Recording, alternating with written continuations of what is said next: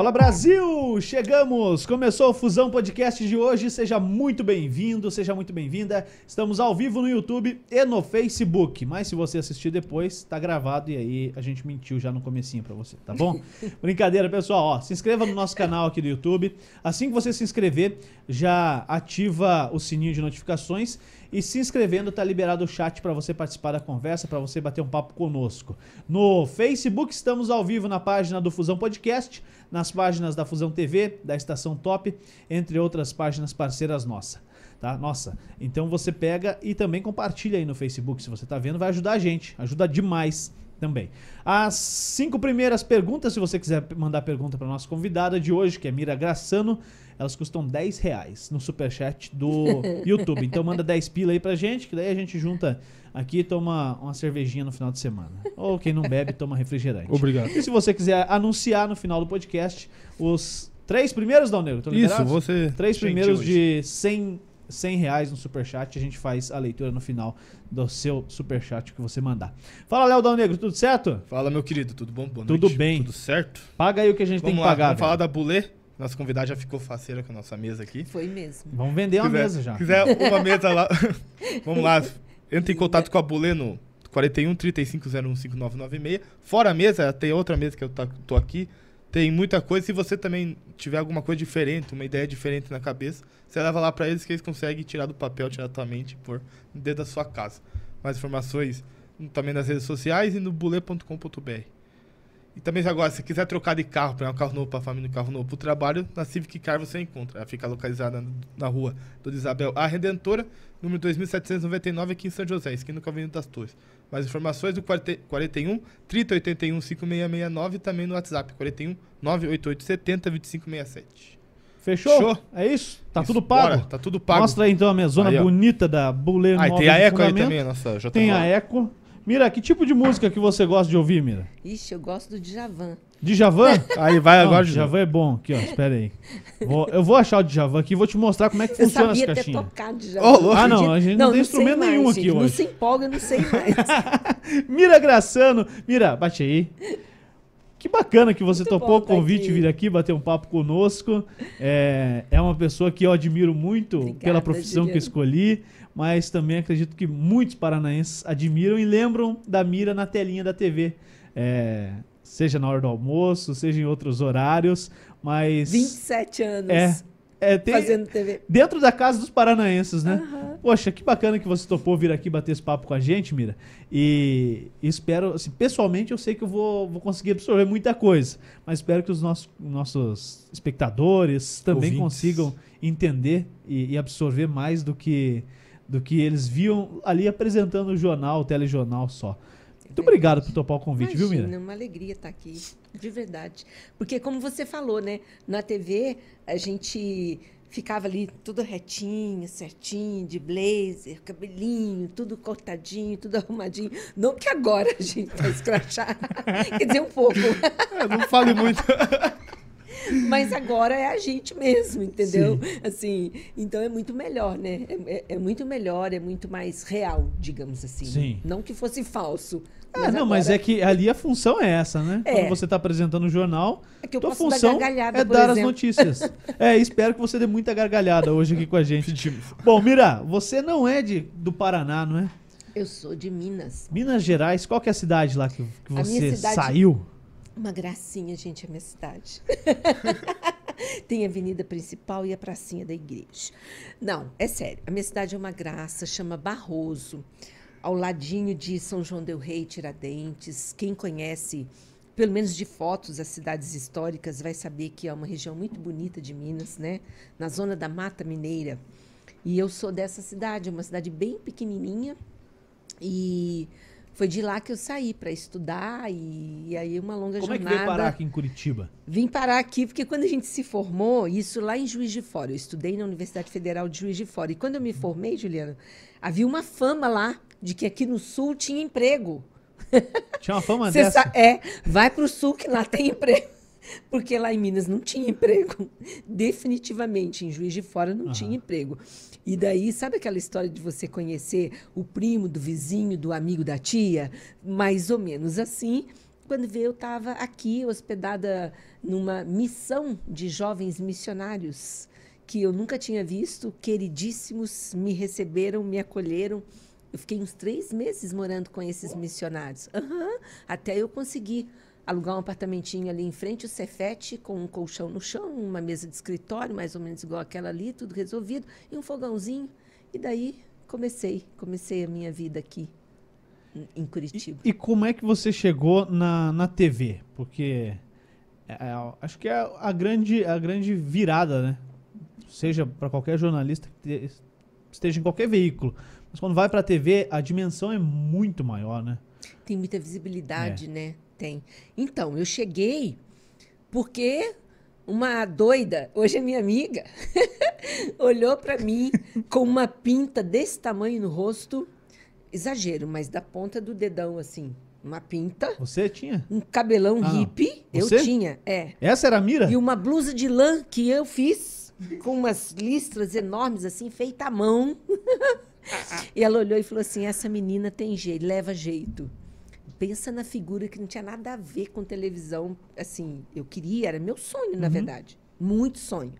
Mas o meu jeito riponga, assim, não tinha nada a ver com televisão. Mas, graças a Deus, há sempre alguém, né? Que olha para você enxerga aquilo que outros não estão vendo. E a Vânia foi essa pessoa na minha vida, Vânia Casada. Ela era diretora na época da TV Rede OM.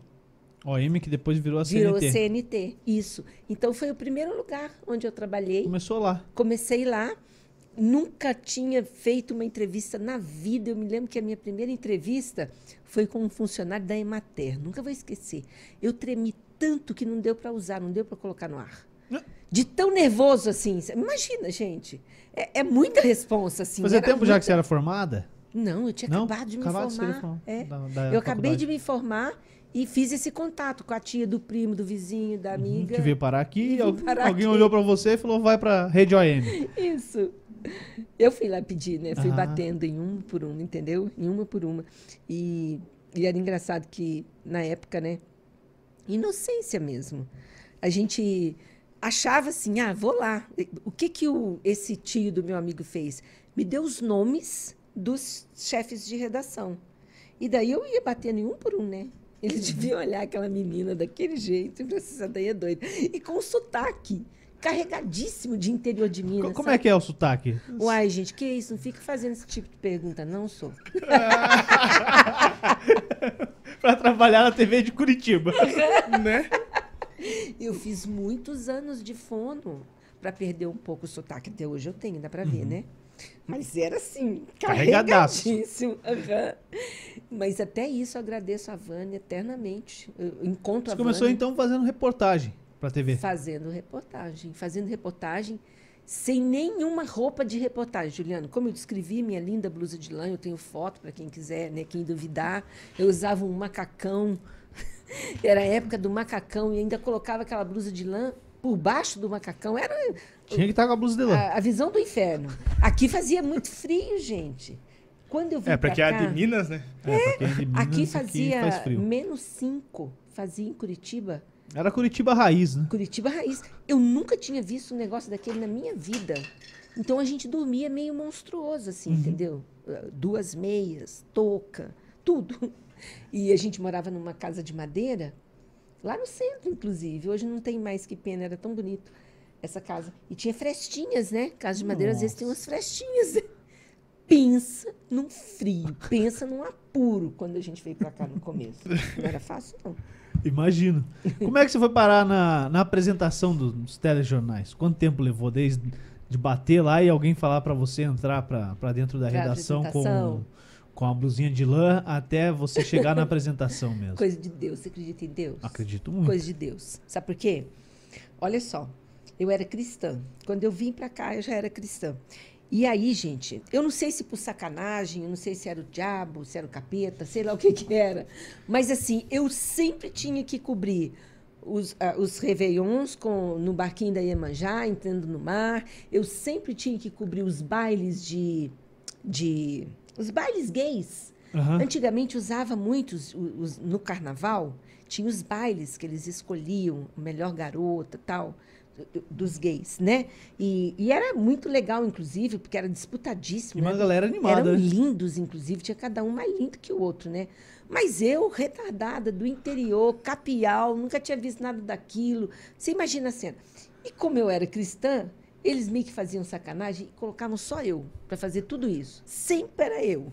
E aí, chegou uma época, eu estava trabalhando já na- no SBT. Eu virei e falei assim, do nada assim, falei dentro da redação, o que, vocês acham de eu ficar trabalhando aqui dentro nesse carnaval? Eu era jornalista, repórter de rua. Se vocês quiserem, eu até trabalho mais. Enfim, eu fiz uma proposta assim para eu não ter que sair para reportagem. Aí alguém, eu não lembro quem, falou assim: e se você apresentasse o jornal? Gente, Era o, G- o grupo Paulo Pimentel? era o grupo Paulo Pimentel. Me deu um frio na barriga, porque eu nunca tinha apresentado um jornal. E não é que eu apresentei o jornal e o troço deu certo e eu gostei. Ah, isso e é eles principal. gostaram. Se você Não, gostou, Cara, quando terminou o jornal, eu não vou esquecer, tinha uma fila daqueles colegas maravilhosos no corredor, tinha um corredor grande lá, nem sei se ainda tem lá na Rede Massa, um corredor assim, e eles em fila para me cumprimentar. Aquilo foi, assim, um, um momento que marcou minha vida. Legal. E ali eu, eu vi assim, não sei se alguma vez você que está ouvindo a gente já fez algo que você falou assim, é esse o meu lugar. É aqui que, é aqui que eu me encontrei. E foi bem bacana, porque depois disso, daí eu continuei repórter, né? E, e quando eu fui para a CBN, para a Rádio CBN, como âncora da Rádio CBN, é que fez assim uma virada de chave. Porque a CBN chegou no Paraná como primeira rádio de notícias 24 horas no ar. A gente ouvia aquela, aquele jingle, né? a Muito gente forte, no carro né? de reportagem é e nós ficávamos assim, eu quero trabalhar nesse lugar, eu, eu né? Eu preciso trabalhar nesse lugar. Quando eu consegui, foi, foi, foi mesmo uma guinada na minha carreira, antes e depois da Rádio CBN. E como é que foi pra você chegar nesse lugar? Porque eu quero o Eu caminho tinha- mesmo. Então, Mas o não, foi assim, né, gente? A, a gente é camelando.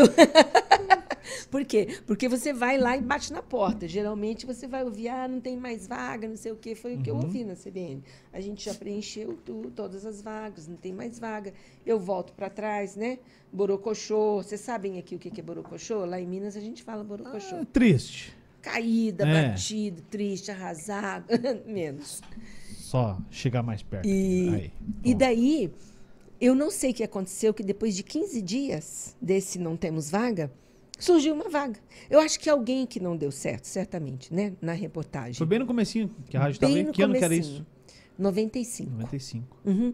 E aí, eles me chamaram, Mira, surgiu uma vaga na reportagem, vem aqui. E eu fui animadíssima, né? Nossa, para mim era a chance da minha vida, porque eu, eu estava ainda na CNT, a CNT tinha acabado de passar por aquele processo dificílimo de Collor, do Fora Collor, do PC Farias, que, né, que a CNT tinha esse acordo com Collor. É, a gente passou por situações gravíssimas de derrubarem, virarem o nosso carro de reportagem Caramba. no meio da rua, nas manifestações fora Pô, Collor. então essa intolerância com a imprensa não é de agora. Era, não, muito difícil, porque na época o Collor era aliado né, do, do José Carlos Martinez, é, e, e- e também né, PC Farias, tudo aquilo. E aí eu me lembro disso até hoje, assim, de eu estar dando reportagem e alguém é, gravando entrevista, alguém bater na porta, oficial de justiça está aí, veio pegar os equipamentos. Então isso era comum Mas com a aí, gente. entregava o equipamento? A gente tinha que entregar. Era apreensão de equipamento, oficial de justiça. E a gente ficava na rua, a pé. E aí tinha que voltar. Não tinha de, nem Uber, de claro. táxi. Não, não tinha. tinha que vol- Voltar de táxi embora. voltar de táxi, sem equipamento, sem nada.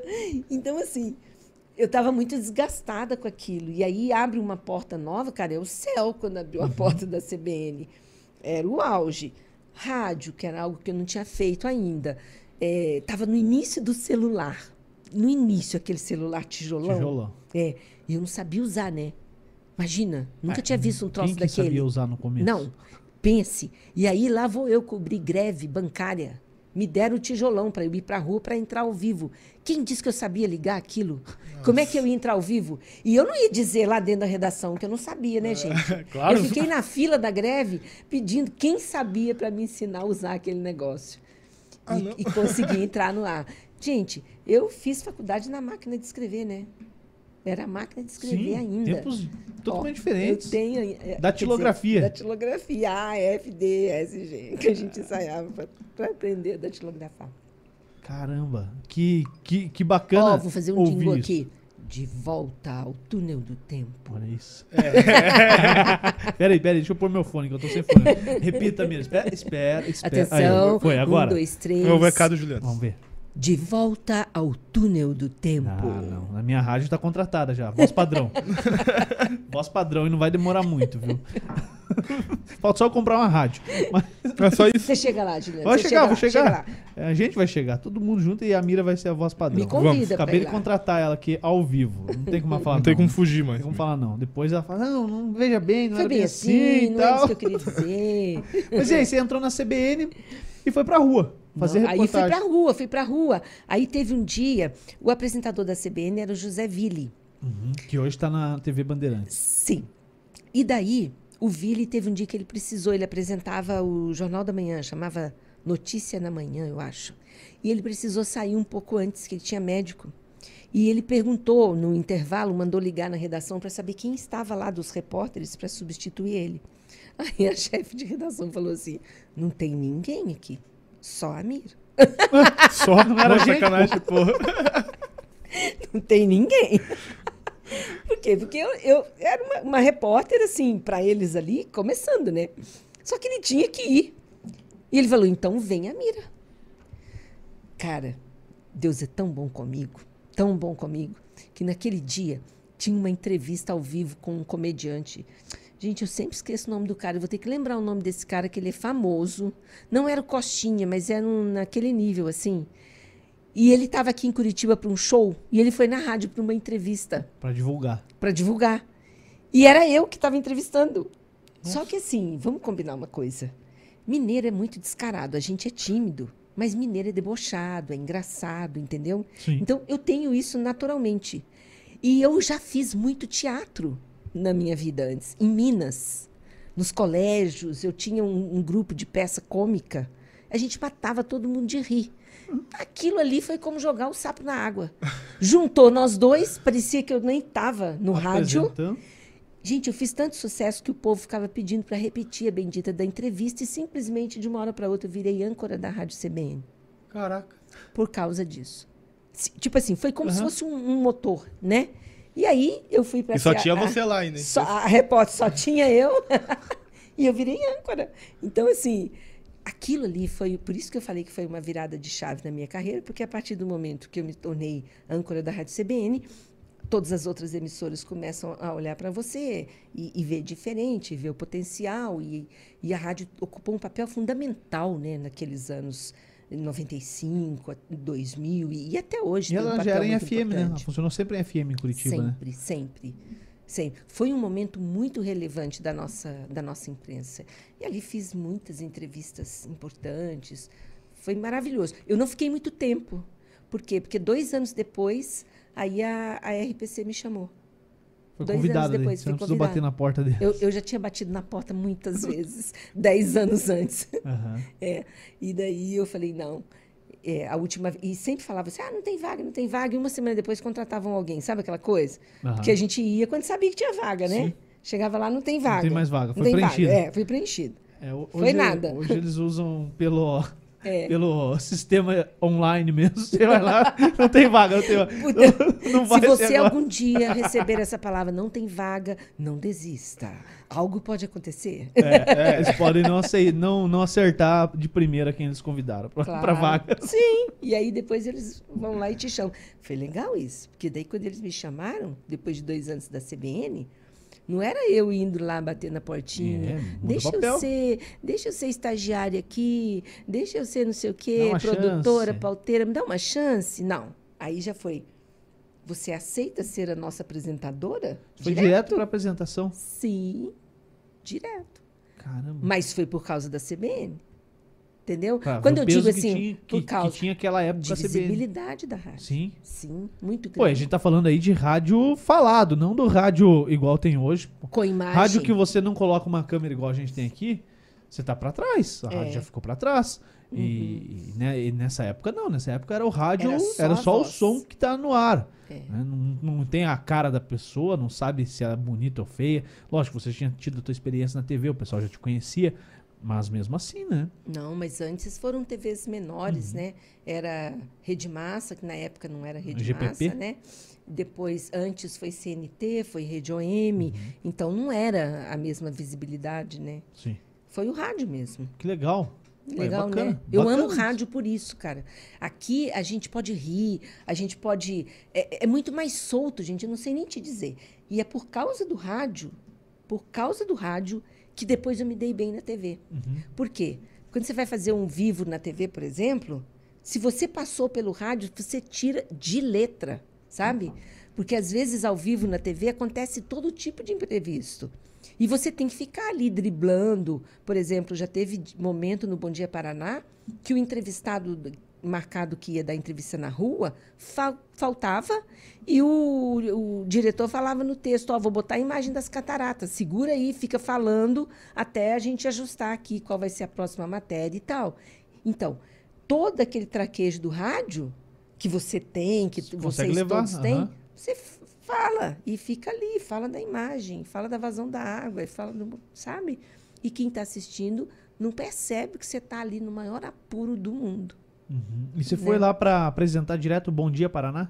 Bom dia, Bom Paraná. Dia Paraná. É, você sabe, Juliano, que at- até então, antes da minha contratação, o Bom Dia Paraná nunca tinha sido apresentado sozinho por um jornalista. Nunca. O Vili fazia em dupla com uma moça que não era jornalista, porque eh, naquela época era muito comum modelos, mulheres bonitas, apresentavam os jornais. E o Vili era jornalista e apresentava com ela. Então, eu fui a primeira âncora do Bom Dia Paraná a ser contratada para apresentar o jornal sozinha na bancada. Rui ficou quanto tempo apresentando o Bom Dia Paraná? O Bom Dia foram aproximadamente seis anos. Seis anos. Seis anos, gente. Eu acordava três e meia da madrugada. Ah, tinha que dormir sete da noite. Aham. Você é dormir com, como é que a gente fala com as galinhas, né? É. Dormir com as galinhas. Mas olha que interessante. Quando a gente é jovem é muito legal, né? A gente tem um fôlego, né? Foi nessa época, acordando às três e meia da madrugada, que eu tive meu bebê, que eu fiz mestrado. Foi a época que eu mais estudei. Estudava na federal, fazia bom dia, acordava de madrugada, tinha filho eh, pequeno. Então, assim, é, é muito fôlego, né? Que, e também porque eu sempre gostei do, do que eu fazia, né? Gostava muito. Eu lembro uma vez que uma vendedora falou assim: Ai, eu tenho uma pena de você. Porque eu acordava de madrugada. Eu falei: Ô, querida, não fica não, eu gosto tanto do meu trabalho. Sim. Pô, é um Né? sonho de muita gente, né? É, eu gostava mesmo. O que, você tinha que fazer? Você tinha que olhar todas as matérias que iam pro ar? Ou... Tudo, Tudo, tudo. tudo. A gente não, não colocava uma matéria no ar sem a, sem a gente assistir antes. E esse era o diferencial do jornalista, né? Porque a gente fazia os textos de abertura das matérias, a gente fazia o texto de abertura do jornal, que a gente chama de escalada, a gente assistia as matérias. Então, quando ia para o ar, nós já sabíamos o assunto. A gente, se quisesse fazer algum comentário, você tinha total propriedade para aquilo, porque você conhecia o assunto. E era muito comum, depois de alguma reportagem gravada, vir uma entrevista colada né, naquele assunto. Então, você tinha que saber do, do que viria antes na reportagem. Sim. E daí do Bom Dia você foi pro Paraná TV na época? Fui para o Paraná TV e eu me lembro que na época eh, eu queria muito, né? Porque quem está no horário da madrugada quer sair do horário da madrugada, Uhum. né? Óbvio, é, é como se fosse assim, uma promoção. E aí eu me lembro que eu cheguei para um colega e falei assim, poxa vida, né? Bem que eu podia ir para essa vaga que surgiu no jornal da hora do almoço. Aí essa pessoa disse assim, acho que não vai ter jeito não, o diretor vai escolher uma mulher bonita. Quem falou isso? Quem falou isso? Pode rir. Quem falou Tá isso? doido. Na cara dura. Na dura. Muito amigo, né? Muito amigo. amigo da onça. Mas como, meu Deus, não é amigo da onça, eu fui e assim, sabe, quando eu olho para trás hoje, eu vejo que e eu falo isso para incentivar as pessoas. Eu não falo isso para aparecer, eu falo para incentivar as pessoas. eu realmente eu não tinha um padrão assim de beleza para televisão. Eu não tinha as melhores roupas e eu não estou me vitimizando para dizer isso, mas eu era muito boa para entrevistar. Então assim, por conta disso, eu ganhei prêmio da ONU fazendo sozinha um programa do Globo Comunidade que eu apresentei, que eu editei. Não, o Globo Comunidade Ah. era nosso do Paraná. A gente Ah. ganhou do Globo Repórter, inclusive. E a gente ganhou um prêmio nacional é, no programa que eu produzi, eu editei, eu apresentei. Fez tudo. Tudo. Eu só não fiz as reportagens. Mas o que, que eu quero dizer? Que o que faz diferença é você ter capacidade para aquilo que você está fazendo, você gostar e você colocar alma nisso, sabe? Energia, vida nisso. E mesmo quando eu estava de madrugada, eu colocava muita vida, muita energia. Às vezes com a olheira igual panda, né? Eu sei o que é isso. Você sabe o que é Ali, isso? lá. E não melhora. Pode dormir bem, pode comer bem, pode correr, não é uma fazer noite exercício. dormindo bem, né, cara? Então, mas, no fim das contas, é isso que faz diferença, é isso que faz a gente crescer. Não é padrinho, padrinho pode até te colocar em algum lugar, Mas não tinha que segura mas lá. não te segura. Uh-uh. É, o principal é você se manter, né? Porque chegar, a gente fala, chegar é fácil, difícil se manter. Não, chegar não é fácil. Chegar é difícil, mas se manter é muito mais difícil. É Posso pegar aí um difícil. jornal da hora do almoço na principal rede de TV do estado do Paraná. E, e aí em, em rede mesmo, né? Pra todo o estado. Para todo o estado. Porra. Eu fiquei lá, só na RPC, eu fiquei 17 anos. E, e no total de TVs foram 27 Você entrou lá na, anos. na RPC em 97. 97. Uhum. Saiu em 2000 2014. Do- no iníciozinho de 2013. 2013. Uhum. Minha juventude toda. É. Oh. Chegava pra assistir o. Chegava da escola. Não vem, não, que você não devia assistir jornal, tá? assistia. Nem vem. Esse aí assistia. Acabava o, o Dragon Ball lá, já emendava o jornal. Por isso, né? Não tinha terminado de comer ainda. Tinha, tinha o que fazer, tinha que assistir TV. Então, mas, é, então, a gente. Eu tenho muita memória disso, né? De, de lembrança. Você lembra de, mesmo? De, de assistir o jornal, pô. E hoje eu tava parando, assistindo o jornal na parte da manhã já. E tava na, na RPC ligado. E uma das diferenças que a gente nota, né? Pô, nem na hora do almoço mais tem a, a bancada, né? Já mataram Não, a é bancada, né? É, Mataram. é. E, e faz Você gostava faz da bancada? Gostava? É o clássico do jornal, né? O jornal clássico. O jornal nacional não dá pra fazer sem bancada. É. né? Não tem como fazer um jornal nacional sem É mais bancada. fácil, um jornal da sabia? Band. Quando sem- tem bancada é mais fácil claro. pra gente. É, imagino que seja. É. Porque a gente fica meio assim, e agora onde que eu coloco a mão? Ando, não ando? Claro, com o tempo você pega o traquejo e você Uhum. nem fica lembrando que tem câmera, né? Mas a bancada é quase como uma proteção, sabe? Sim. Uma- Dá né? pra ir só com a parte de cima da roupa, embaixo o calção, é, por exemplo. Uma, uma âncora ali, um- enfim, né? É- era legal. Mas eu acho legal também, em pé. O que, que foi mais legal nesse teu período de, de RPC? O que, que foi mais bacana? Convidados, é, entrevistados. Pô, são 17 anos, é muita coisa. Meu Jesus amado. Olha, uma das coisas que mais me marcaram fo- foram duas, na verdade, que me marcaram demais. Uma série que eu fiz, que eu tinha dado sugestão, inclusive, sobre as cartinhas de Natal. Teve uma época que era eh, muito, fazia muito sucesso esse negócio de cartinhas dos correios, né? E a gente fez uma campanha de Natal bem bacana e uma série de reportagens com as cartinhas de Natal, em que eu ia na casa das crianças, a gente escolhia uma cartinha, meio que sorteava, assim, né? Entre aquelas milhares que chegavam eh, aos correios, e eu ia conhecer quem é essa criança. Quem é essa criança que está pedindo uma ceia no dia do Natal? Quem é essa criança que quer material escolar? Quem é essa criança que está sonhando que o pai pare de beber e pede isso para o Papai Noel? Né? Vamos conhecer. Gente, foi muito emocionante, muito, porque é, a- o coração das crianças é absolutamente surpreendente. Da simplicidade, sabe? Das crianças terem sonhos que às vezes para nós parecem tão simples, tão simples de realizar. E para eles, como as crianças que pediram chocolate, para eles era o presente de Natal. E foi muito emocionante, porque eu conheci umas histórias fantásticas. A gente chegava nas casas sem avisar. Então, é, não podia ser nada produzido, não era falso, porque se chegasse lá e não fosse aquilo que a criança descreveu na cartinha, a gente não ia fazer a matéria. E nós descobrimos histórias assim muito, muito, muito emocionantes. E um, um segundo projeto que também foi muito interessante, que eu gostei muito, foi o Redação Móvel da RPC, que a gente criou como se fosse assim: leve o estúdio da TV para a cidade. Inclusive, e aí eu ficava uma semana em cada cidade com esse estúdio, no meio da Praça Central, ouvindo os moradores, as necessidades da cidade, os artistas da cidade, as peculiaridades, peculiaridades, cada coisa de, dessas cidades da região metropolitana. E eu me lembro da semana de São José dos Pinhais, foi muito legal, em frente à Igreja A Matriz. matriz. Aham. Pô, que legal. Foi lindo, uma semana. E aí a gente fazia o maior sucesso, né? Botava os artistas da cidade para tocar na hora do almoço. E eu me lembro que eh, São José nós fizemos uma matéria, gente, que foi uma das melhores matérias que eu fiz. Colônia Castelhano, já ouviu falar? Fui lá esses tempos. Sério? Faz, faz dois meses que eu tive. Tá mais fácil de chegar lá Tá agora? longe igual era antes, né? Mas tá, tá difícil o acesso, porque Não, tá isso já fácil. tem 10 anos. Tá fácil. O acesso Assim, tinha, se chover tinha muito, chovido muito. Ah, então e daí não tinha como chegar.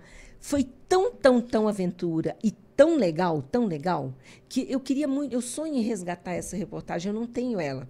Tem Mas que... foi uma das melhores que eu fiz. Colônia Castelhanos. Fica longe daqui, né? E eu Dá me 78 quilômetros do 78. centro de São José dos E Pinhais. essa é o José dos Pinhais. É, se A gente passa, foi de passa Tijucas do. Sul, aí passa em Guaratuba e volta para São José dos Pinhais. Isso. É. Foi isso mesmo. Para chegar lá na casa, eh, numa das casas que nós fomos, a gente teve que ir de trator, não passava. Porque tinha chovido muito, estava Uhum. tudo. E foi uma aventura, né? Ach- Achei fantástico aquilo. É, e, e- e lá hoje Ainda tem plantação fonte, de é, a bananas principal lá? fonte de renda é a plantação de bananas. Ainda é sim. bananas? Como eu, eu trabalho na Secretaria de Educação aqui, então É. a gente foi lá esses dias para fazer realmente um- uma filmagem da volta às aulas. São 12 crianças que Aham. estudam lá, né? 12 estudantes e de diversos anos diferentes de uma só professora. Sim. Professora Olha Josélia, que ela que dá aula para todos eles Em níveis diferentes. na mesma sala de aula. Então, cada um tem a sua isso. atividade. São do, 11 ou 12 estudantes que estão matriculados naquela Aham. escola. E, e aí fica lá, um semicírculo com os alunos. e aí a conversa é individual. Cada um tem algum conteúdo que, é, que pode ser mais geral para todos, mas Aham. o conteúdo específico de cada ano tem que ser passado individual, individualmente. E, pô, é sensacional. Poxa, E quando a As gente TVs vai já lá, mostraram isso, não? acredito que uma coisa ou outra, não É, muito. porque isso dá E aí matéria. quando a gente vai lá, a gente tem que descer até... a- jornalista fala assim, gente, isso dá a- matéria. Isso rende. Isso rende matéria. a gente quer fazer um documentário lá ainda. Faça. É, a gente vai ser fazer. legal. Porque já teve um documentário gravado lá que era. é, eu vou errar, eu não tenho o nome dele, mas era algo, tipo, o caminho da escola, alguma coisa assim, que foi gravado lá. E aí gravando as crianças indo pra escola, as dificuldades de estar num, num lugar praticamente isolado, né? Sim. Ele é um documentário antigo já. Então já foi gravado algo assim, mas a gente quer fazer algo semelhante. né, Eu tenho nos vontade de hoje. voltar lá. Sonho em voltar lá. É bem legal. Vale a pena. Bom, Mira, e aí depois da, da RPC, chegou a fazer o Boa Noite ou o Paraná TV segunda edição? O segunda edição a gente fazia muito em escala de final Escala, de né? semana Final de e semana, férias, uma né? beleza, né? Final de semana e férias. Fiz muito, muito, muito sábado. É, Nessa época ainda aí, o, o Paraná TV era em dois? o Paraná Um. TV, o meio-dia era. Era, em duas era. pessoas, né? Eram duas Quem que, pessoas. quem que foi, Tom? Era o Erivelto, meu pai. O Erivelto? Lembra? Ele é vereador em Curitiba? Aham. O Erivelto era meu pai, depois foi a Thaís também. Ficamos em dupla um tempão, mas sempre em dois. Uhum. E, e à noite, já na época, já era. O Sandro, acho que já estava na Sandro época. Dalpico. Aham. Saiu agora, né? Uhum. Tá, foi contratado pela Tá na Rede Massa. massa. Uhum. Exatamente. Ele não me respondeu no Instagram lá. Eu Convidei ele pra vir aqui também. Ele e o Parracho. O Parracho disse que vem um dia. Tá O morando no Parra- meio do mato. O Parracho está no meio do mato. É, Convida São que ele José é mais perto do que Curitiba, então ele, ele tá em Tijucas do Sul, nós estamos no meio do caminho. É. Vou aproveitar uma ida dele na capital e vamos puxar Ele é o gente boa, Parracho Parracho, pra cá. muito querido. Sim. E como é que você saiu da, da RPC, Mira? Então, a, a empresa. O salário estava muito alto? Tá? É, é, é, mais ou menos, a alegação, né? Essa era a alegação, né?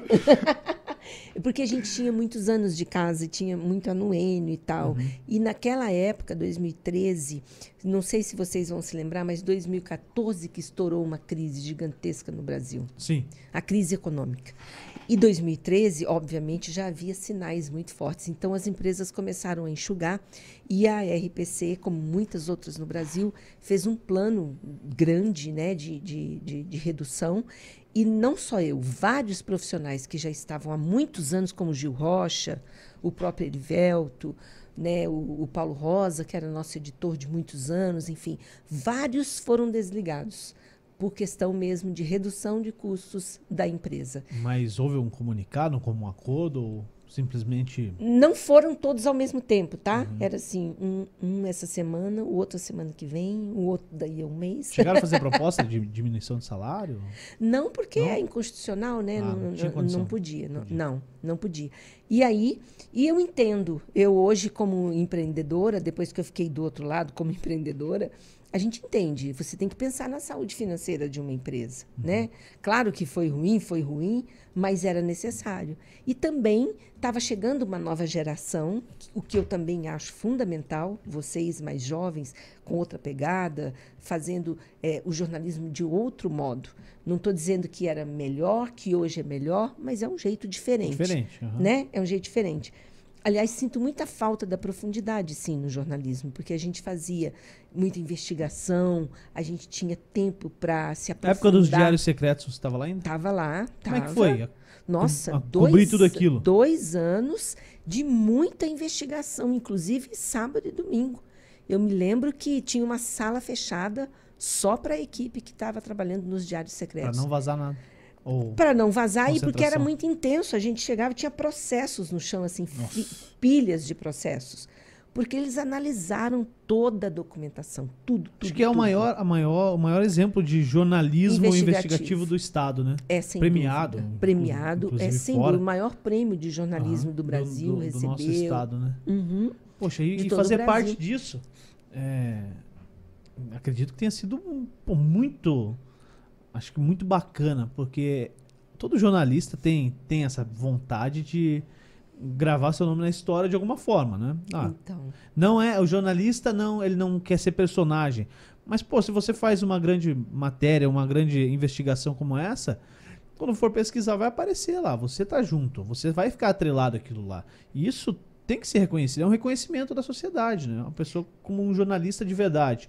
Porque ser superficial é, é simples, é é fácil, né? fácil. É. Como é que foi é, Olha- vivenciar tudo isso, todo esse momento da história do jornalismo paranaense? A equipe que estava diretamente envolvida né, com a investigação, que eram jornalistas da TV RPC né, e da, da, da Gazeta do Povo, eles receberam né, o Prêmio ESSO. O Prêmio ESSO é o maior prêmio do jornalismo nacional. O Paraná nunca tinha recebido esse prêmio até então.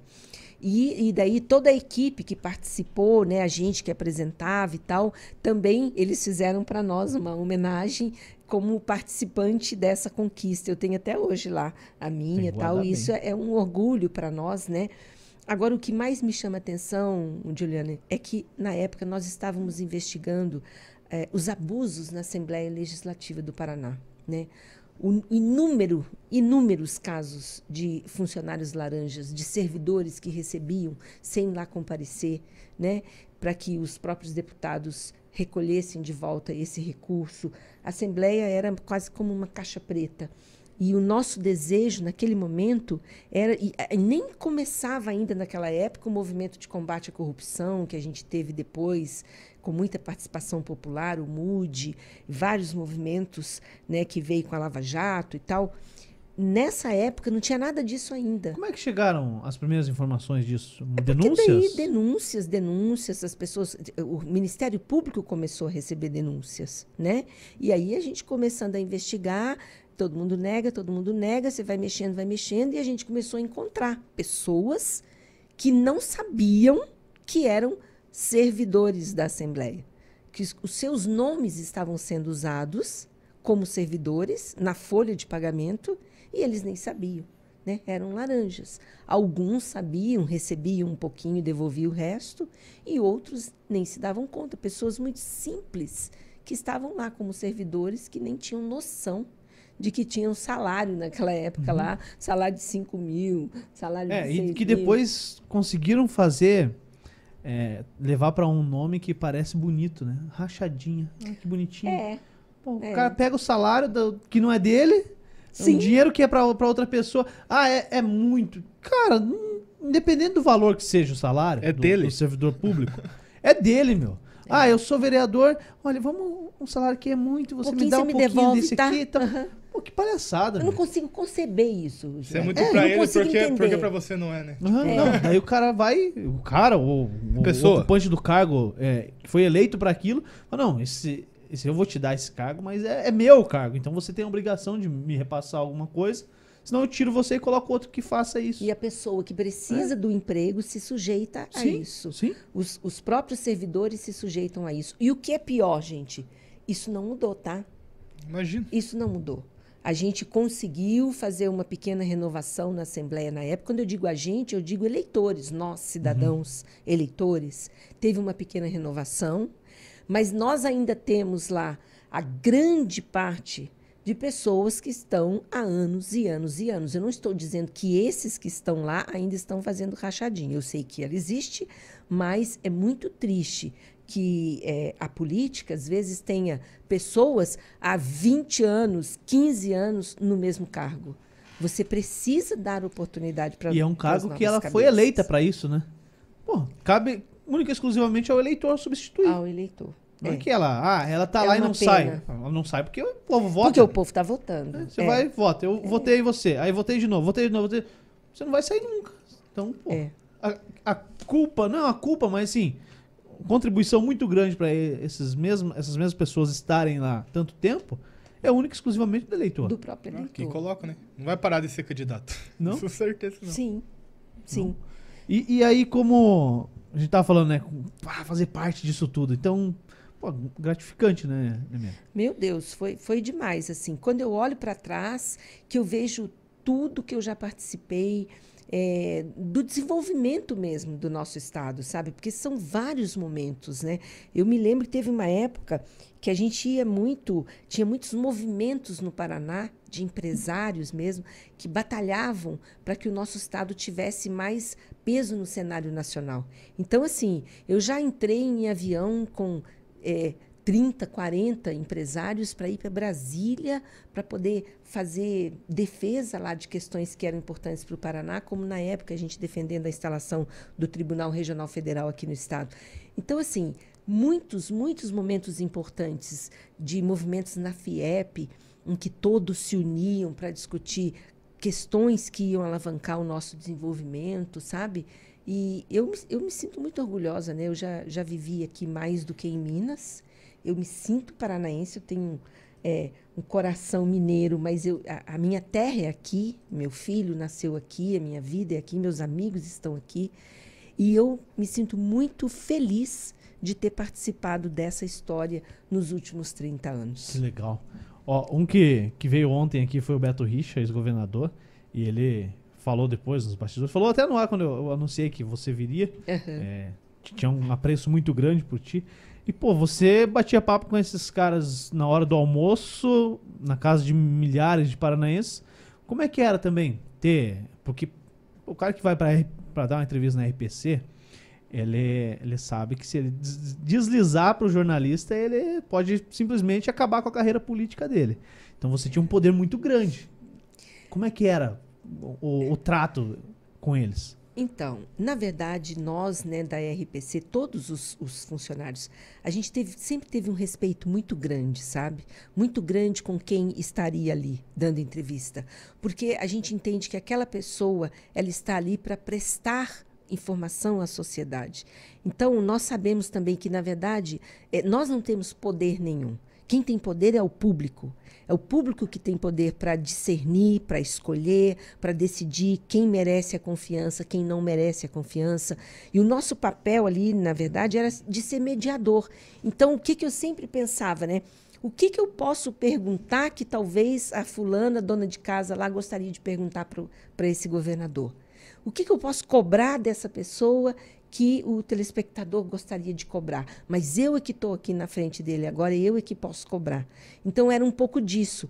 E claro que muitas vezes eu encontrei pessoas que falaram assim: "Poxa vida, que ele disse, eles acabaram comigo, hein?". Mas não é, a intenção não era acabar com ninguém, mas pisou na bola, tinha que explicar. É, é, e já teve alguns embates, assim, sabe? De lembra de entrevista ao algum? vivo. Assim? Lembro, lembro uma com o irmão do, do Requião. Ele era secretário de Educação.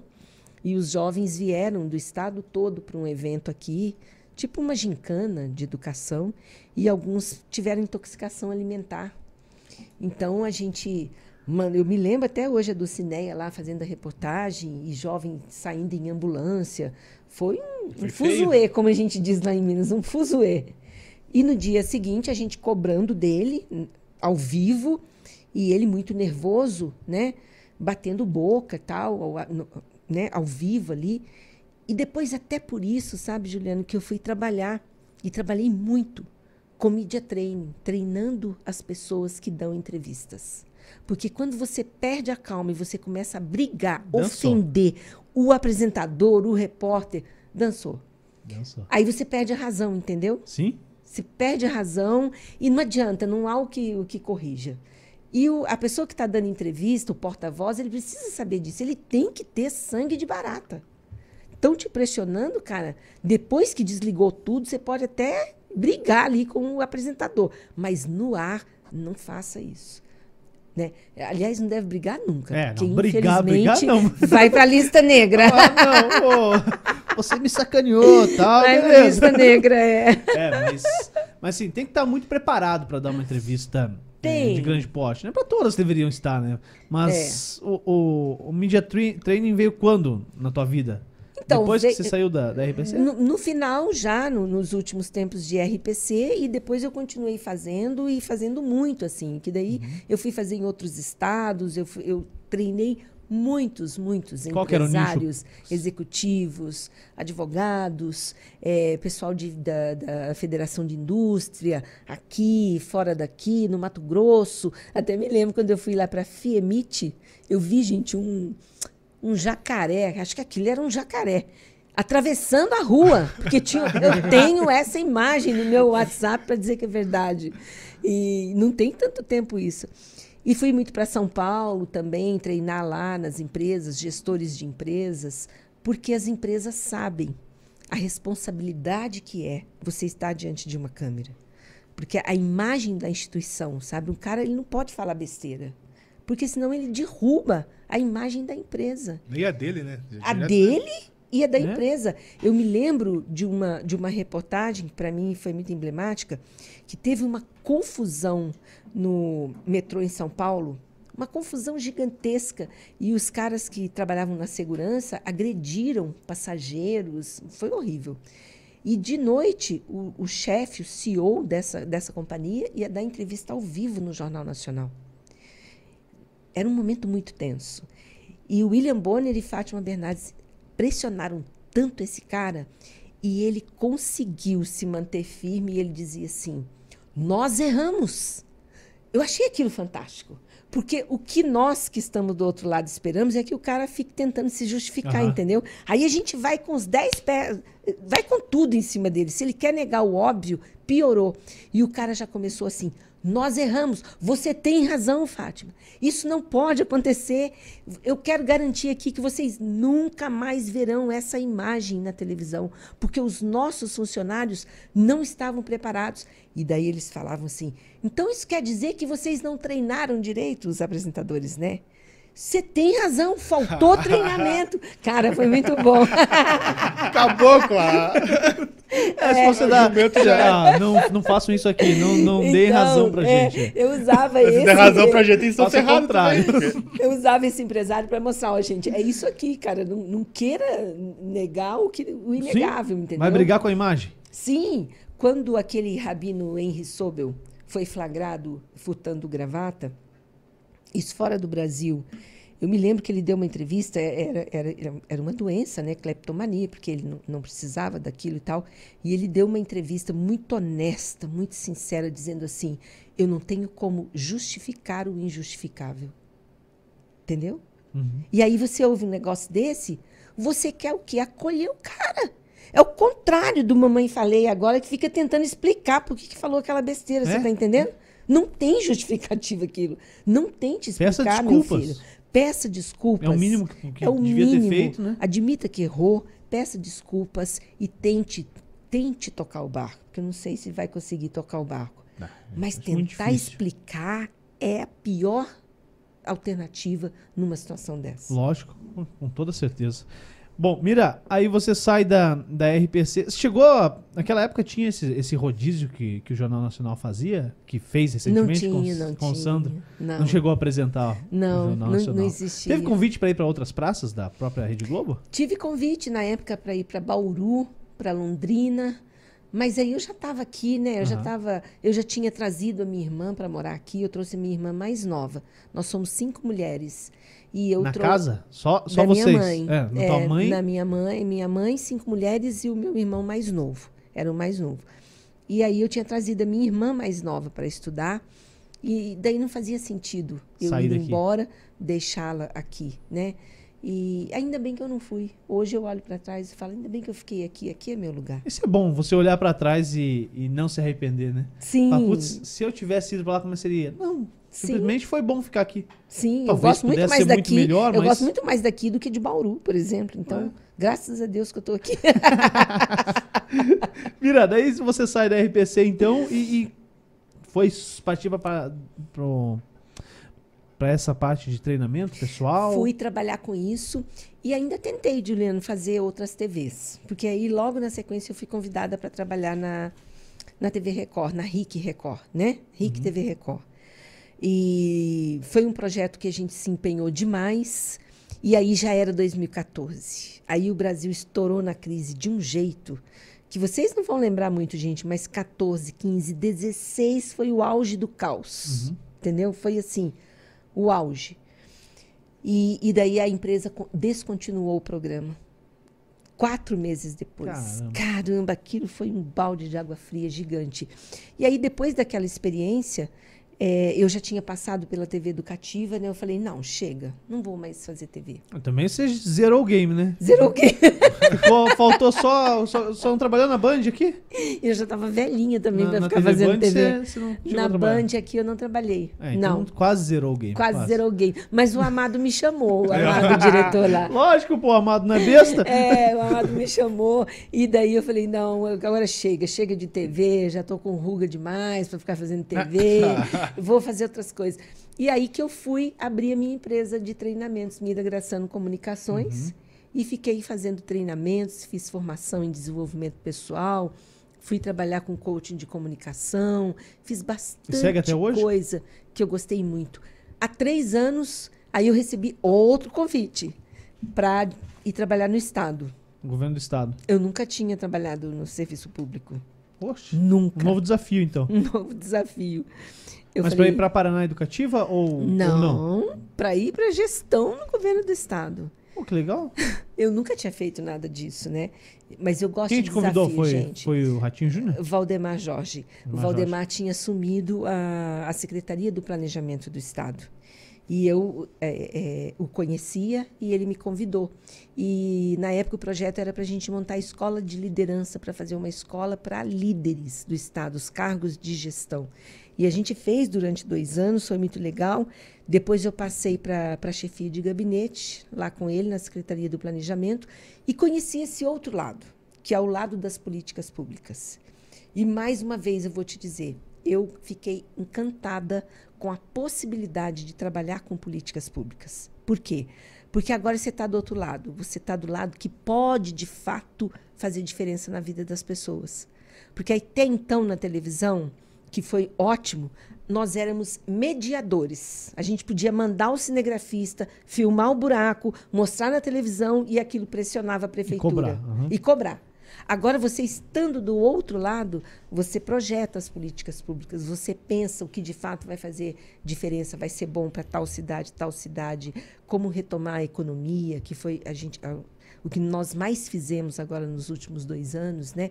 Então, isso tem outro peso, e aí começou um, um novo momento profissional, bem interessante. Poxa, que legal que você gostou, né? Porque, as- assim, é, cobrar a parte é, administrativa, política, enfim, é relativamente fácil né, cobrar. Uhum. Mas estar do outro lado, conhecer esse outro lado. Eu trabalhei também aqui em São José dos Pinhais na Câmara Municipal.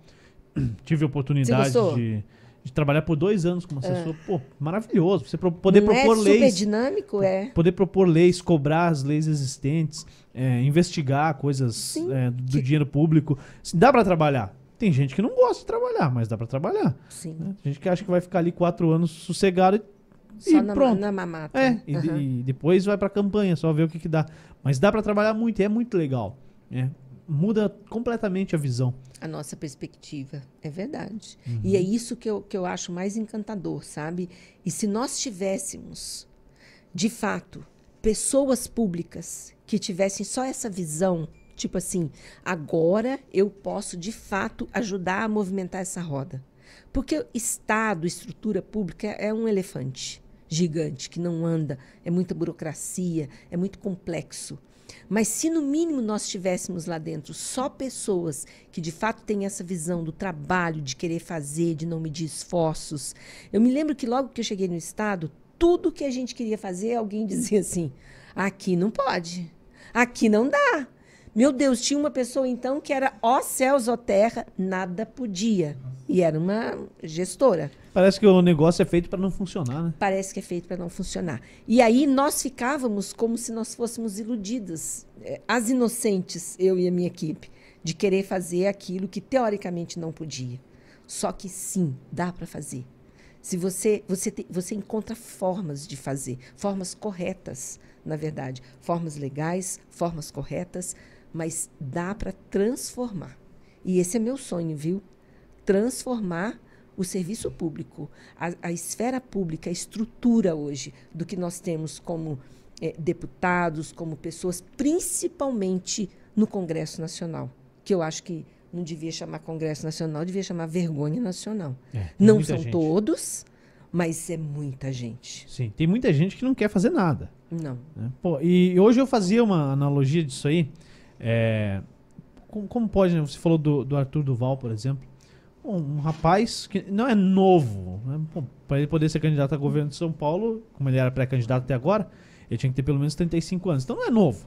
É, É. moleque. Mas, pô, pode chegar a ser deputado federal com 21 anos. né? Sim. Aí entra lá, parece que, que a roda tá lá, os, os caras que já dominam a parada, eles falam, não, deixa esses moleques brincarem aí. Aí o moleque vai lá e brinca. E um ano ele vai, sobe na tribuna e faz vídeo, e tá, tá, tá aí muita garra, muita garra. Aí chega agora, a gente teve uma mudança muito grande de governos, né? Sim. O governo PT, PMDB, aí entra o Bolsonaro lá com uma leva muito grande de pessoas De gente nova. pessoas com vontade, mas parece que os, os velhos que estavam lá falaram assim: não, vamos deixar esses moleques brincar aí por uns dois anos, depois a gente reassume a parada. Uhum. E é o que aconteceu. Quem tá mandando no governo hoje? É o Centrão. É. né? É a mesma turma de sempre, a mesma turma que teve com a Dilma, com o Lula, com o FHC, Sim, sim, tá junto sim. com o Bolsonaro agora. Fala, não, brincaram, já cansaram.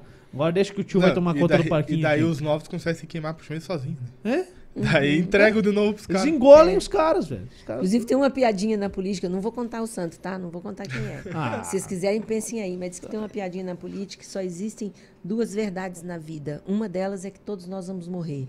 E a segunda é que fulano de tal vai estar ao lado do próximo presidente, seja quem for. Ele vai ser líder do governo? não me comprometo. Ele vai ser líder do governo também? Ou Então, ministro. assim, é- é, infelizmente, é isso mesmo, cara. É? É isso mesmo. Mas como é que muda, Mira? Como é que muda? É, como é que muda? Tem a receita do bolo? Tem receita, sim, tem receita. As pessoas dizem assim, ai, política é chato. E aí não acompanha. E quer saber só no dia da eleição ou na semana, e agora em quem que eu vou votar? Eu não tenho número de ninguém. E liga para qualquer um e me dá seu número e tal. Né? Em quem você vai votar? Anota o número. Gente, pelo amor de Deus, é, política é algo muito, muito, muito sério. Muito sério. Porque decide sim a nossa vida. Pode influenciar, inclusive no o quanto você está pagando agora de gasolina, até isso, Nossa. sabe? Em tudo, nos seus impostos, enquanto você está gastando para comer, enquanto você gasta para vestir, tudo isso. No sistema de saúde, olha como é importante, quer dizer, tudo isso é política. São as políticas públicas que decidem como nós vivemos. Essa é a verdade.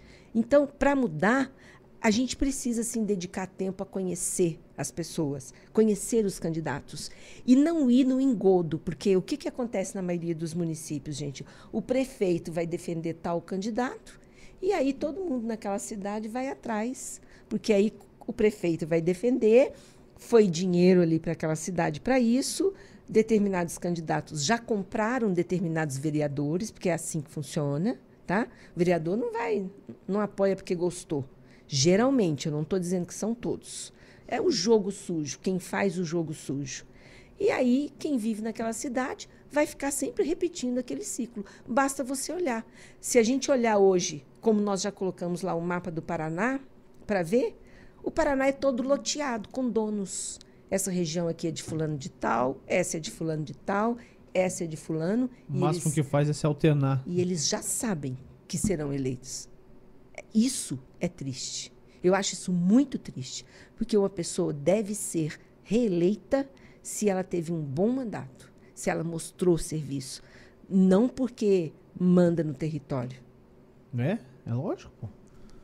Chega então, para né? mudar, é isso que tem que acabar. Se falar para mim assim, ah, é fácil? Não, não é fácil, é geração.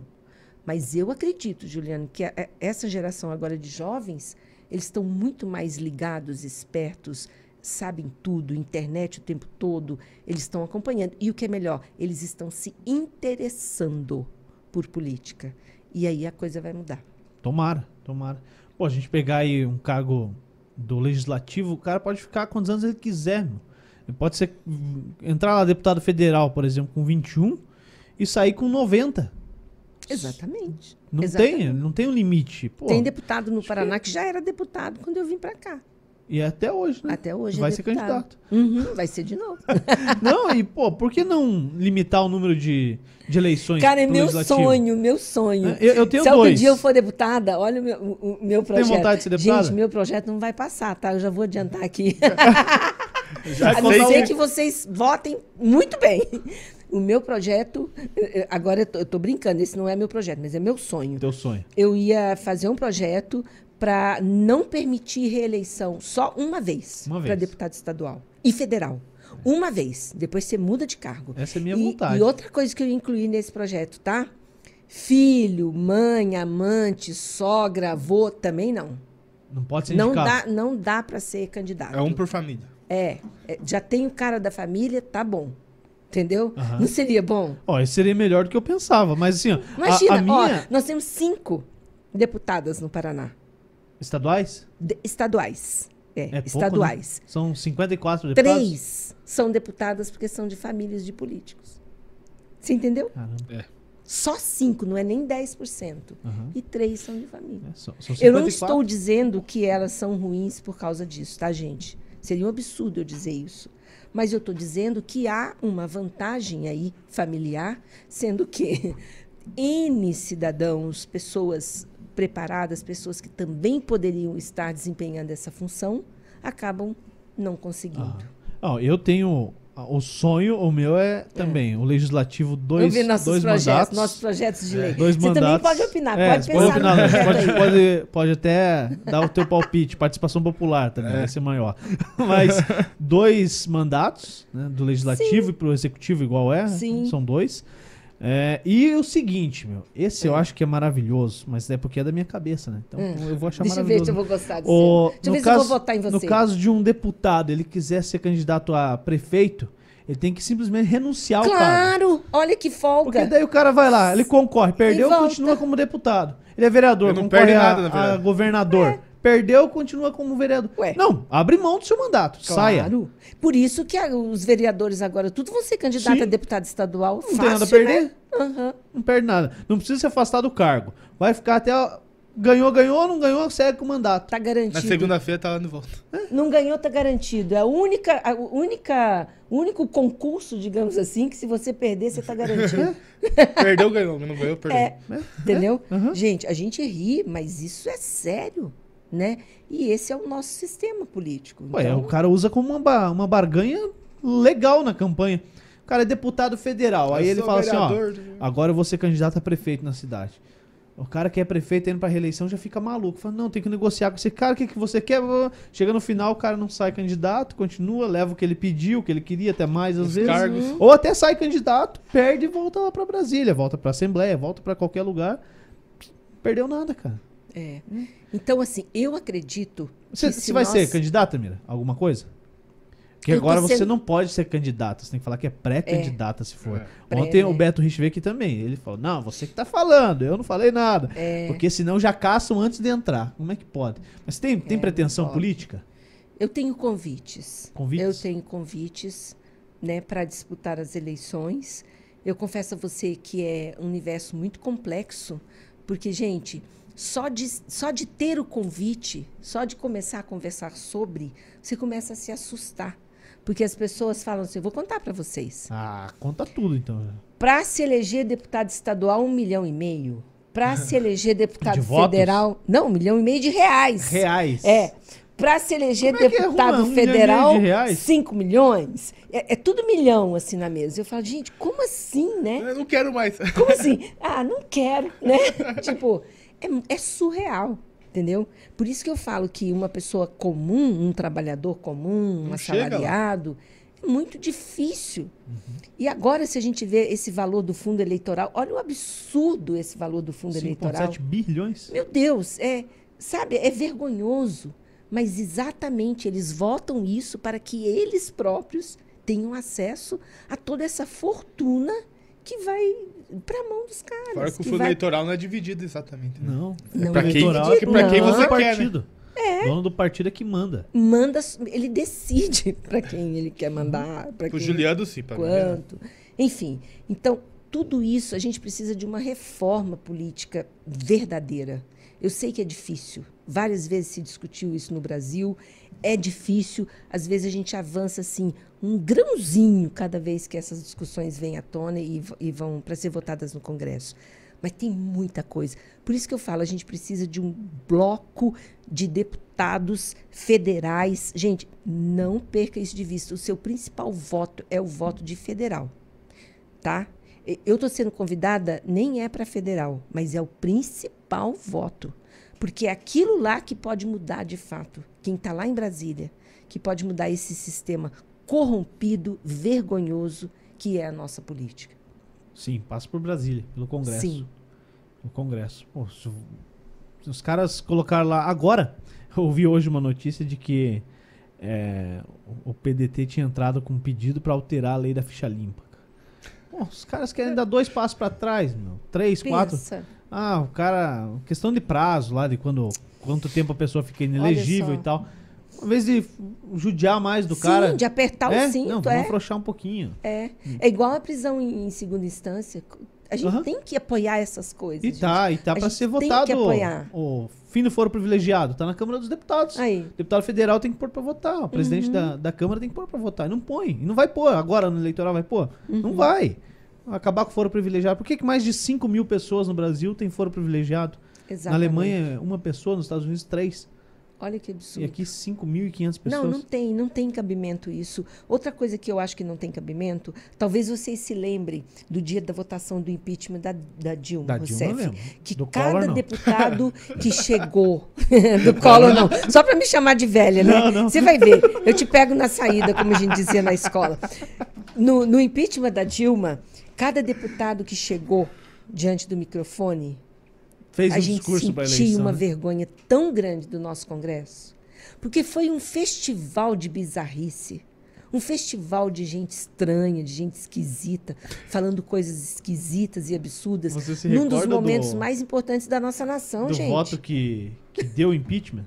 O voto Me ajuda a decisivo. lembrar, tá? Não. Eu, eu não lembro quem era o deputado, Ah. mas ele simplesmente falou assim: porque Deus quis que esse momento fosse confiado a mim e eu trouxe o meu filho pra votar no meu lugar.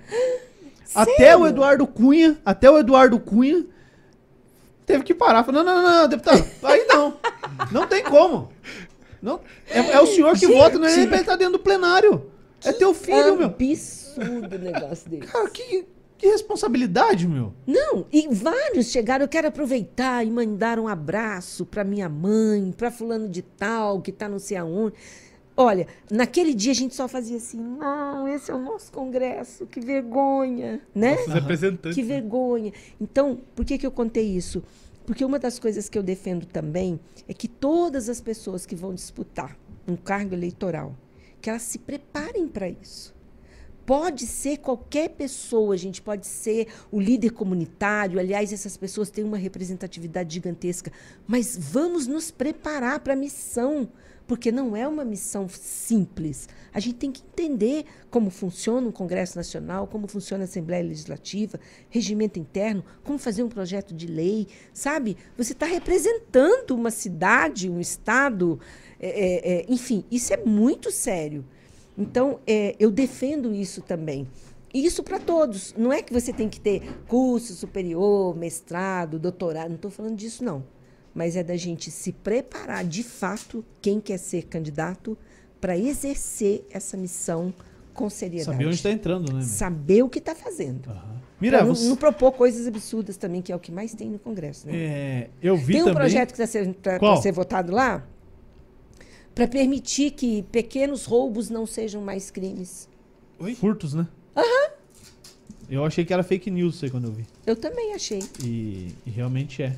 É um projeto de lei. Agora, tem cabimento? Nenhum, né? Capaz Não de tem. votar, isso é provável. Ah, é, né? Com certeza é perigoso. Cara, tá lá, tá, tá sujeito a isso, né? Eu tomo muita água, né? Eu também tomo. Jesus. Eu fui eu correr falo, hoje, eu falo sabe? demais. Fazer uma corrida hoje, fazer, Cardio. fazer dias já que eu não corria.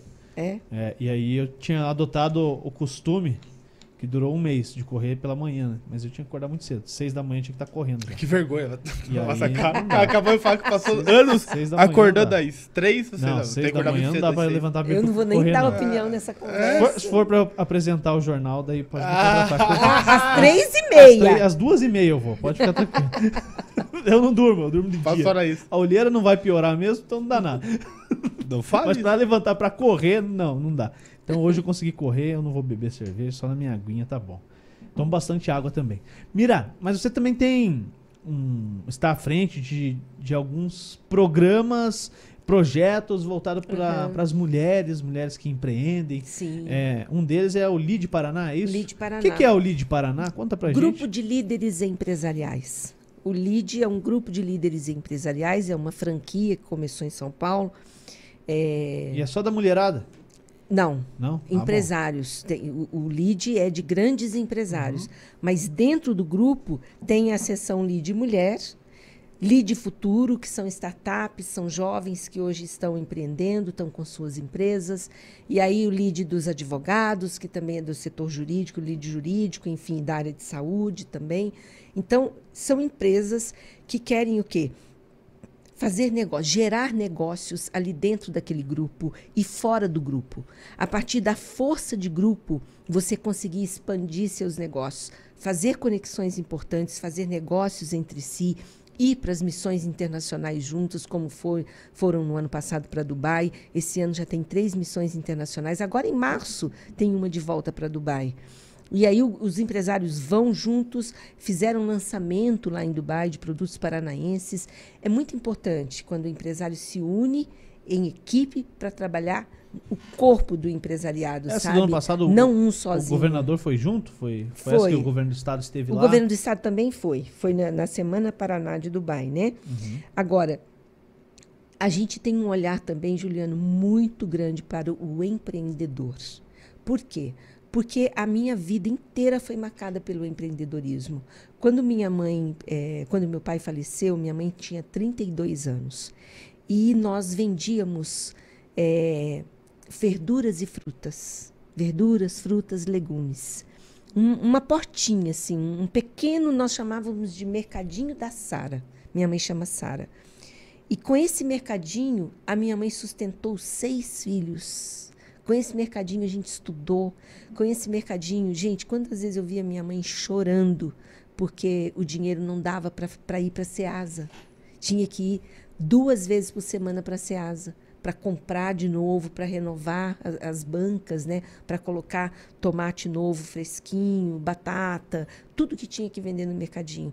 E às vezes o dinheiro não dava, porque no interior a gente vende muito fiado, né? Uhum. E tem muita gente que não paga. É tudo na cadernetinha, hoje nem tanto, mas na época era.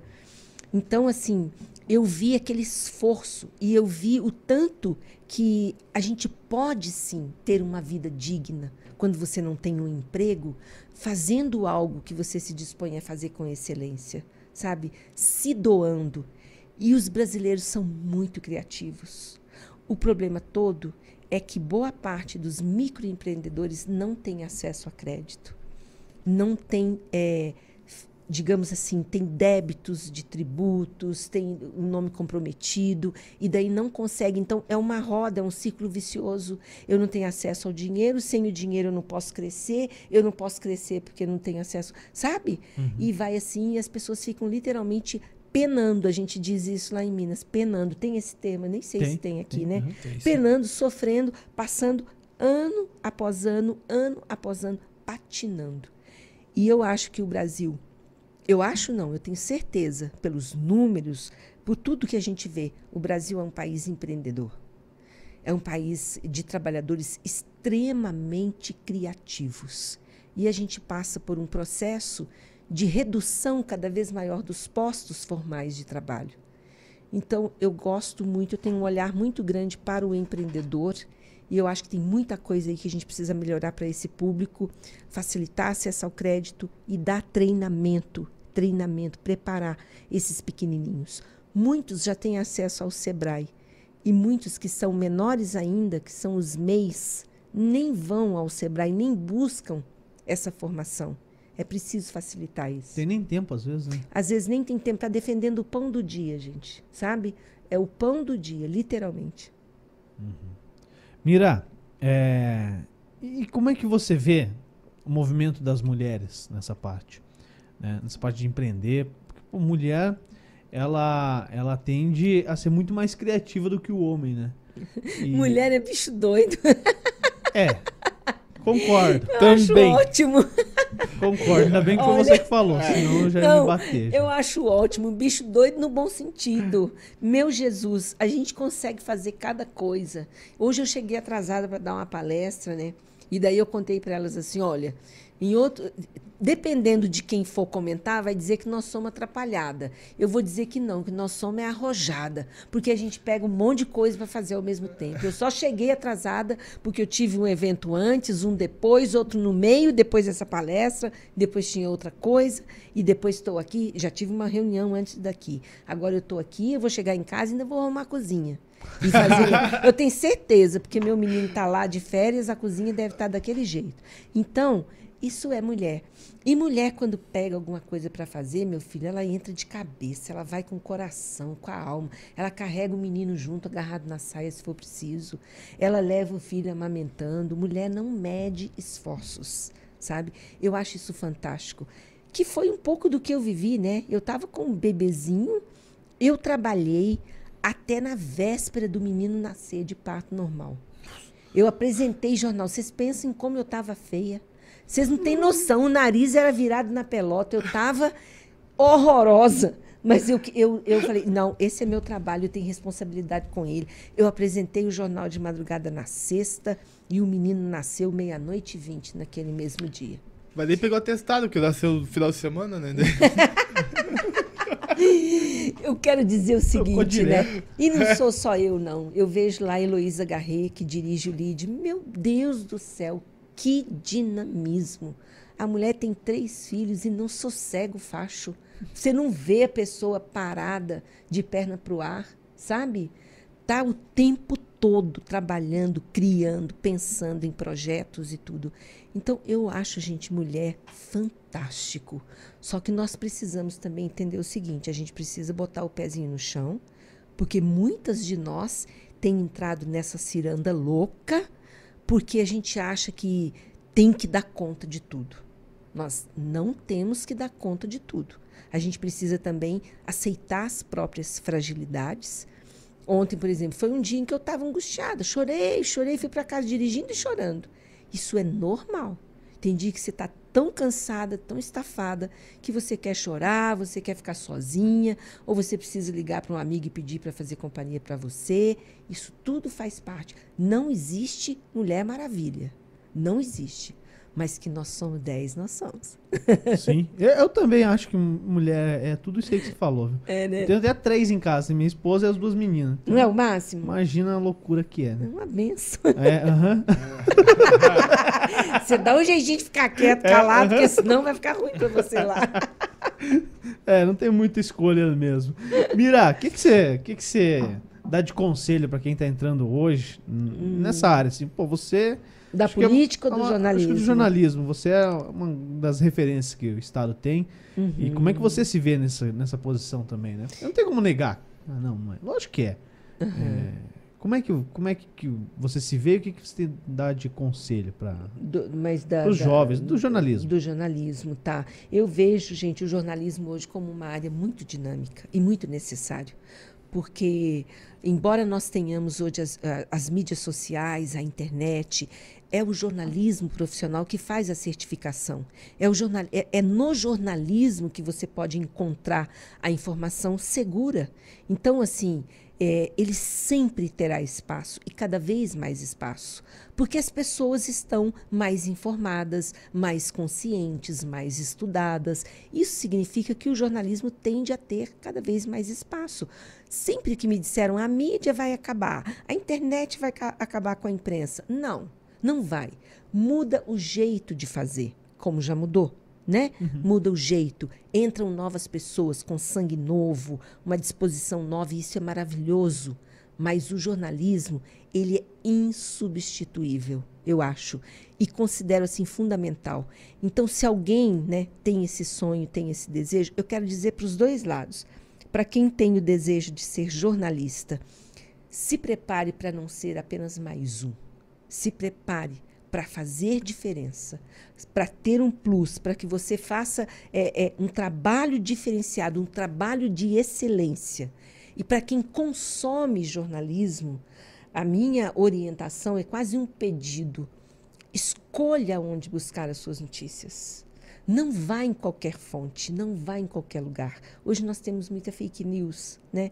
E a gente precisa ter muita consciência de onde nós estamos acessando e onde nós estamos buscando informação. Legal. Mira, você já faz sete, oito anos que tá fora da TV. Mas o pessoal ainda te reconhece e fala, ah, é, Eu- é a eu- mulher olha, você sabe que eu nem posso dizer que eu estou fora, sabe por quê? Eu faço um programa da Unimed, que é ótimo, que chama Diálogo Saudável. Eu faço um programa na TV Evangelizar que eu amo, que vai é, evangelizar? Aham, que eu amo, chama Qual é o Valor? Nós falamos Quando sobre é que passa sobre segunda-feira às nove da noite. Horário Toda bom, segunda. hein? Aham. É, A gente fala sobre os valores importantes da vida. É um, é um programa meio filosófico. A gente fala sobre o valor da amizade, o valor da vida, o valor da esperança, o valor do perdão, várias coisas. Não é um programa confessional, é um programa mais filosófico. E eu amo esse programa. Assim, nossa, é meu programa do coração. E eu faço um podcast na TV Paraná. Na né? TV? Na TV Paraná. Aham. Então, assim, tô fora, mas não tô tão fora. Uhum. E, e o público é muito carinhoso, né? As pessoas não, não esquecem, né? Não. Até hoje, onde eu vou, hoje mesmo eu fui almoçar e a moça veio falar toda atenciosa. Eu te reconheci, eu fiquei com vergonha de falar e tal. Eu falei, imagina, não precisa ficar com vergonha, é uma alegria pra gente.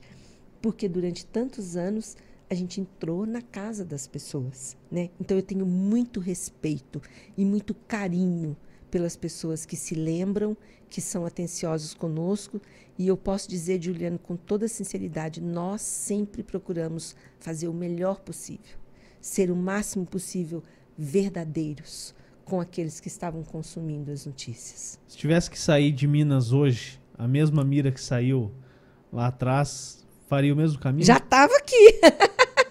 Com a malinha de volta, feliz da vida. Se eu soubesse, na verdade, tudo que, que eu iria passar, como seria a jornada, talvez eu não tivesse ficado tão insegura no começo. Porque no começo eu chorava, gente, no ponto do ônibus do centro cívico. Foram noites e noites chorando naquele ponto de ônibus. Eu trabalhava no Jornal do Estado. chorando e querendo desistir. Eu tinha 22 anos, não conhecia ninguém aqui, foi difícil. Mas se naquela época eu tivesse imaginado a jornada, o caminho, eu teria ficado muito mais em paz. Porque, acima de tudo, Deus sempre esteve ao meu lado. Foi Ele quem abriu as portas certas, foi Ele quem me capacitou e é Ele quem vai continuar me capacitando, seja qual for o caminho, ainda que seja o da política, que para mim é o caminho mais desafiador. Legal. Desejo sorte para você. Obrigada. E o que, que faltou a Mira fazer no, no jornalismo?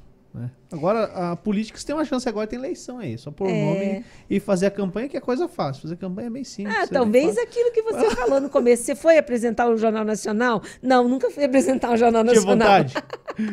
Não, nunca pensei nisso. Não. Mas assim, de, de tarefas dentro de uma televisão, eu É, posso ou- dizer para ou você de, que eu de fiz. um programa que você tudo. apresentasse, uma, uma reportagem que você fizesse, que se fosse pra fazer hoje. Cara, eu juro pra você que eu não, eu, eu não posso dizer que faltou, porque eu cobri esporte, eu cobri tudo que você pensar. Tudo, A né? gente deu conta até de cair no mar com a câmera na mão, cobrindo um campeonato de, de vela, barco a vela. Tudo que você O diretor deve pensar. ter ficado feliz, né? Muito, era a época que o equipamento era caríssimo. Vocês não têm noção do que foi isso. Mas assim, de sobrevoar incêndio, de acompanhar a rota em São Paulo, tudo que você pensar assim de coisas trash de, de jornalismo e de artistas legais e de artistas insuportáveis, de políticos, do, da luz da câmera, da luz, né, do, estourar na frente, queimar a testa do Mário Covas. Eu já passei por tanta coisa. É, Conta isso pra gente. Como é que foi isso? então, entrevistando ele no hotel, a gente carregava, a gente chamava de era onde? pau de selfie. Era um cabo com a luz. Ah, mas isso era aqui em era na Curitiba? CNT. Aham, era. Eu estava na CNT. Uhum. E daí, de repente, fez pof! A luz explodiu e, e os, os coisas bateram na testa dele, queimaram, a te- queimou, né? a Coitado. testa dele. Mas, enfim, o que, que eu quero dizer? Que eu, eu fiz tudo um pouco. Eu fiz produção, eu fiz edição, eu fiz reportagem, eu fiz apresentação, eu fiz rádio, eu trabalhei em assessoria de Você imprensa. trabalhou com o Borghetti, né? Trabalhei com cadeia, foi eu trabalhar trabalhei com com, ratinho. Porque é, a Fusão TV ela foi fundada lá em 2008 pelo Léo para atender o Alborguete, para colocar ele na internet. Então, a maior parte dos vídeos que tem na internet do Alborguete, tem muita coisa da CNT, Tem. mas quando você pega os memes que rolam aí, tá lá atrás era lá o banner Fusão. TV, TV intervalo primeiro e depois Fusão E TV. por que fusão? Ah, e é porque era para o Alborguete, acho que era uma confusão de tudo, né? O Léo levou para ele a ideia. ser. Vai ser Fusão, Borghetti. Tá, tá bom então, vai, põe no ar aí. E foi pro ar na internet. Então, muita coisa que tem na internet tem a marca da Fusão TV, né? E a gente só adaptou pro podcast. Mas como é que foi trabalhar com o Borghetti? Conta a tua experiência também pra ah, gente. eu não tinha contato assim com ele, né? E, e- e era muito engraçado, porque quando a gente fazia alguma reportagem que ele ia usar no programa dele, aí ele falava o nome da gente. Fala, fulano! Não sei se vocês lembram, ele fazia Aham. assim, sempre com uma, uma toalha aqui no pescoço, toalhinha dele tá né? guardada. a toalhinha dele. É, Tá, acho, que não, acho que não tá aqui, né? Tá na casa Não, do Léo. é, não a Sério? toalha e o microfone que ele usava daí já na época da, da Fusão TV. Foi um personagem, gente, da- do, do jornalismo paranaense, né? Foi um personagem caricato. Dizem as más línguas que às vezes ele falava de alguma reportagem que ele ia dar no dia seguinte só para pressionar, né? Enfim, tem um monte de história, né? Coisa boa. Um monte de história. Mas era uma época do nosso jornalismo muito vivo, muito. Nós tínhamos todas as emissoras, eu acho que eram seis, eram seis emissoras de TV com equipes grandes, todas com equipes grandes. E o negócio era assim, ó, muito vivo. Foi uma época maravilhosa trabalhar com, com ele e depois com o Ratinho, né? Ratinho também. Ratinho, eu lembro até hoje do Ratinho vestido de rato fazendo campanha em Santa Felicidade. Ele foi, ele Primeira foi- campanha foi dele. deputado, né? Federal? Primeira campanha dele foi. Pra federal. Mas o Ratinho pai não, não gostou da política, né? Preferiu ir pra, pra TV mesmo, Ainda fazer bem, o né? Que entretenimento. ele ganhou né? dinheiro foi lá, né? Sim, sim. Ganhou dinheiro E- fazendo TV e tudo. E, E e o Ratinho. Júnior é o contrário, né? O Ratinho Júnior foi eleito deputado Super estadual jovem, com é. 18 anos, se não estou enganado, 18, 20 anos. E É. nunca mais saiu, né? Tanto que é governador do estado. Nunca mais. Ratinho Júnior, queremos você aqui, cara. Tua assessoria diz que tá difícil tua agenda. Mas No a mira Fusão. É, estamos vindo aí, ó. Sexta-feira vem o Pessuti, já veio o Beto Richa, já veio o Requião. A Você gente tá quer, chique, A gente né? quer o Ratinho Júnior agora. Ué, por que não? Não, O não a gente já tem, agora a gente vai atrás do sim. Governador, venha ao Fusão. Deu uma entrevista para o nosso grande amigão, Juliano. Olha aí, pronto. É isso. Esse Ah, recorte é o que já eu precisava. É isso que eu precisava. Mira, é, faltou a gente falar de alguma coisa que você queria muito falar? Graças Não? a Deus, não. Acho que está tudo certo. Eu estou num momento muito feliz, estou super animada com as perspectivas novas. Eu sou uma pessoa, Juliana, que eu gosto de desafios, entendeu? E eu, assim, eu nunca consigo ficar muito tempo no mesmo lugar, na mesma coisa, na mesma casa. Eu já mudei tanto, gente, vocês não fazem ideia. Então, agora, esse novo momento, né, trabalhando um pouquinho mais perto da política, é um momento novo, desafiador, e eu estou super empolgada. Porque, acima de tudo, gente, eu tenho muito esse desejo, assim, de poder, de fato, fazer é, o bem para outras pessoas. Poder, de fato, ter influência para movimentar, para mudar, para mudar essa situação toda. E uma vez eu ouvi uma, uma frase assim: só tem voz quem tem voto. Então, se esse é o caminho para a gente poder conseguir fazer coisas boas para a população, que seja esse o caminho. Mas não é fácil, é desafiador, mas é instigante. Legal. Obrigado demais por você ter topado o convite, virei bater um papo Imagina. conosco. Foi um É, prazer dar pô, umas gargalhadas foi, aqui. Foi muito legal. E lá na TV, quando você faz TV, o diretor fica sempre falando quantos segundos faltam, né, pra acabar. Fala, fala. 30 segundos. Eles falam assim Você pra viu gente. quanto tempo a gente passou aqui conversando? Não. Uma hora e quarenta. Meu Jesus, vocês não devem estar me aguentando mais. Deixa eu ir embora correndo. Que eu Não, ainda não, tenho não. que. Eu Tem que tenho que esperar arrumar fazer uma foto cozinha. aqui. É, eu eu, tenho, eu tenho sei que é isso, eu cozinha. tenho- tenho que lavar a louça Eu também em vou postar no Insta hoje eu arrumando cozinha pra vocês verem que é verdade. Eu tenho que lavar a louça também toda noite. eu Mentira. Eu Nem venha louça. você, não. Lavo, lavo. É minha, Então- minha função em casa. Vai, vai, assim. Quero filma só hoje. Não, não vou filmar que tem muita louça lá pra lavar. E amanhã eu fui correr à tarde. eu já apresento um, um evento. Legal. Quem quer falar contigo? O teu Instagram tá aqui na descrição do ah, vídeo. meu Instagram. Posso fazer um Lógico. pedido assim de rádio, né? Por favor, me sigam no Instagram, Mira Graçano, arroba Mira Graçano, que é também o- a minha página no Facebook, meu Facebook pessoal. Mas é sério, gente, me ajudem lá, falem com seus amigos para seguir a Mira, para eu colocar lá as minhas ideias, meus valores, o que, que eu estou sonhando em fazer. Tá bom? Conto com vocês. Legal. Ô, Dom Negro. Você também, tá? Pode me seguir. Eu não tô te E seguindo Você ainda. também. Não, pera aí. Tem que ver agora aqui. Pera aí que agora eu vou conferir isso aqui. Vai lá Ao vivo, você vai, já tá me seguindo. aqui, não estão não tão me seguindo, não. Como não, Mira? Pera Não. aí, espera aí, Duvido. espera aí. Deixa eu ver aqui. Veja aí uma foto lindona, foto produzida, eu tô de preto. Toda bonitona. Eu não vou Aqui, colocar ó. foto feia, né? Não, porque... aqui, ó. Tô seguindo, ó. Não tava, gente. Eu vi ele marcando ali Tô agora. Segui. aqui, ó. Seguir. Tá valendo, tudo bem, tá? Olha, ela colocou lá, ó. Fusão Podcast. É, ó. primeiro Claro. ela Ó, repostou mandou hoje. bem, mandou Calma aí, bem. mostra aí. Não, vou, vou achar uma foto aqui pra curtir, Mira. Ó, essa foto aqui é bacana, hein? Deixa eu ver. Essa aí eu tô palestrando. É. Palestrando. É isso. É. Vamos ver se a Mira me dá um curso lá pra eu aprender a falar em público também. Ou- Não só ou se- você. ou Vocês se ela- que precisa? Ou se ela me vende lá também no, no, no- Como é que é? Nos treinamentos lá. Vou, Os treinamentos É. de comunicação de impacto. vamos, vamos, re, é, vamos Sua vida vai mudar. Eu não sei se vai ajudar a mudar muito, mas se a gente vender, você seja alguma precisa, coisa. Você não precisa, Juliano.